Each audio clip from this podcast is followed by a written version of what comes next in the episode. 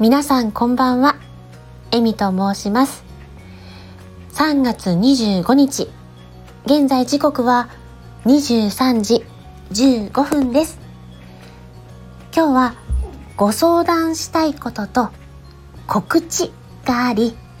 収録しています。このチャンネルは私 HSP 気質を持ち生きていくことが下手でかなり心配性のエミが日々感じたこと起こった出来事などをつらつらと語りながらいつかは朗読や歌など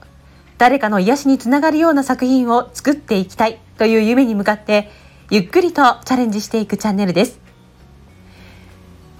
改めましてこんばんは。エミです。今日はハキハキとアナウンサー風を意識して言ってみました。いかがでしたでしょうか？まだまだ試行錯誤中ですが喜んでいただけたら嬉しいです。えっとそうですね。まあ皆さんにとってこの時間少しでもゆっくりのんびりしていただける時間になればとてもとても嬉しいです。えっと今日はですね まずはご相談からやっていきたいなと思っています。えっとご相談というのは私のチャンネル名のことなんですけど私のチャンネル名って小さな決意ゆっくり一歩踏み出してみようって長いでしょ？あのもともとチャンネル名を決める時にどうしようどうしようってすっごく悩んで何かいいのないかなとかどんな風にしたらいいのかなとか全くあの何がいいか悪いかがわからないけどなんかいいのつけたいみたいな でね結局なんか私チャレンジしていくんだ一歩踏み出すんだっていうのでつけたんですけどこれってねあのよく皆さんの配信聞くと「あのなんとかラジオのなんとかです」とか言ってらっしゃるじゃないですか。あの分かりやすいしパッと言えるしはあって思ってどうしようかな私も変えたいなって思っているんですよね。ところがねすっごく優柔不断なのでまたねあんまりアイデアもないので誰か助けてって思って しまうんですけどそんなね人に頼っちゃダメですよね。と言いつつあのアイデアがあったらくださいなんて思っちゃうんですけどなんかねまあ私自身がこのゆっくりチャレンジしていくっていうラジオだからエミのゆっくりチャレンジラジオとかやっぱり長いなとか私のラジオなのでエミラジとかあの私の中にいるエミコロちゃんのエミコロラジオとかですね。やっぱりシンプルなのがいいだろうなと思ったりするんですけどね。あで私収録中に多分ねファンの音が入っちゃってると思うんですよ。昨日もねなんかうるさかったと思ってごめんなさい。私は帰宅時間が遅いので結構充電がないことが多くてですね。なのであのパソコンで充電しながら収録するとパソコンのファンの音が入ってしまってこれちょっと改善点考えなきゃななんて思ったりしています。ちょっといいチャンネル名を分かりやすくいいチャンネル名を考えたい。がご相談。そして告知なんですけど告知がしたいの！っていうことで。急にどうしたって感じなんですけどね。あの私こういう告知自体も初めてなので何をどうしたらいいかわからないんですよ。あの1ヶ月間チャレンジしてきたおかげであのチャレンジの中で縁をいただきまして大先輩とコラボライブできそうなのよ。あの私がね猫ちゃんの話したいって書いてたのに「あいいよやるよ」って書いてくださって。やりましょうって言ってくださってですね。なんと。現実なんだこれが。4月3日の21時半9時半ですね。からペコパンラジオのペコパンさんとコラボライブしちゃいます。どうしよう。ドキドキだ。あの私はインスタも見るだけだし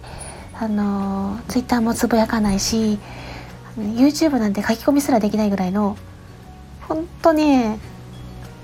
ビビリで何も配信他にしてない超初心者なんですけどあのぺこぱんさんパンの王子様みたいな方なんですけどね。あのカフェとかパンの情報をよく配信されてるんですけどパン生地みたいにねふわふわと柔らかくてあったかい人なんですよ。でね人と人との輪をつなぐようなグルテン的伝道師って書いてあったんですけどまさにね人をくっつけるのが得意な人かなって思います。もう優しさの塊みたいな人です。そのあのぺこぱんさんとコラボをさせてもらえるってなってあー嬉しいって思ったんですけどあの大体ねコラボする時ってあのチャンネル紹介してくださったりするじゃないですか。で「あ私チャンネル名長い!」っていうことで最初のご相談に戻るんですよ。ねえあんな読みにくいチャンネル名を読ませるわけにはいかぬぞと思ってですねどうしようって思ってるんですけどねどんなのがいいのかねでぺこぱんさんのチャンネルの皆さんあのライブにもちょっと何回か行かせていただいて皆さんすごく優しい方ばっかりなのでその点は全く心配はしていないんですがこの緊張しいの私がですよ。話せるの？と思って。どうしよう。あのなんだろうな。緊張しすぎると私多分喋り早くなるしテンションがねなんか舞い上がりすぎちゃうんじゃないかと思ってそこもね落ち着け落ち着けって思ったりするんですけどなんかもうドキドキワクワクしている状態です。まあなのでちょっと大丈夫って思ってくださる方とかあのぺこぱんさんのラジオなら聞いてみたいなっていう方はぜひ来てね。軽く言ってみたりなんかしてあの応援してもらえると嬉しいです。こんなんで告知なってるかな？だからともう一回言いますね。えっ、ー、とね4月3日の日曜日の夜9時半からです。えっ、ー、と、猫ちゃんのお話する予定です。大丈夫かな？緊張するな。でなんかね夜なんで鼻声になっていってますけど。あ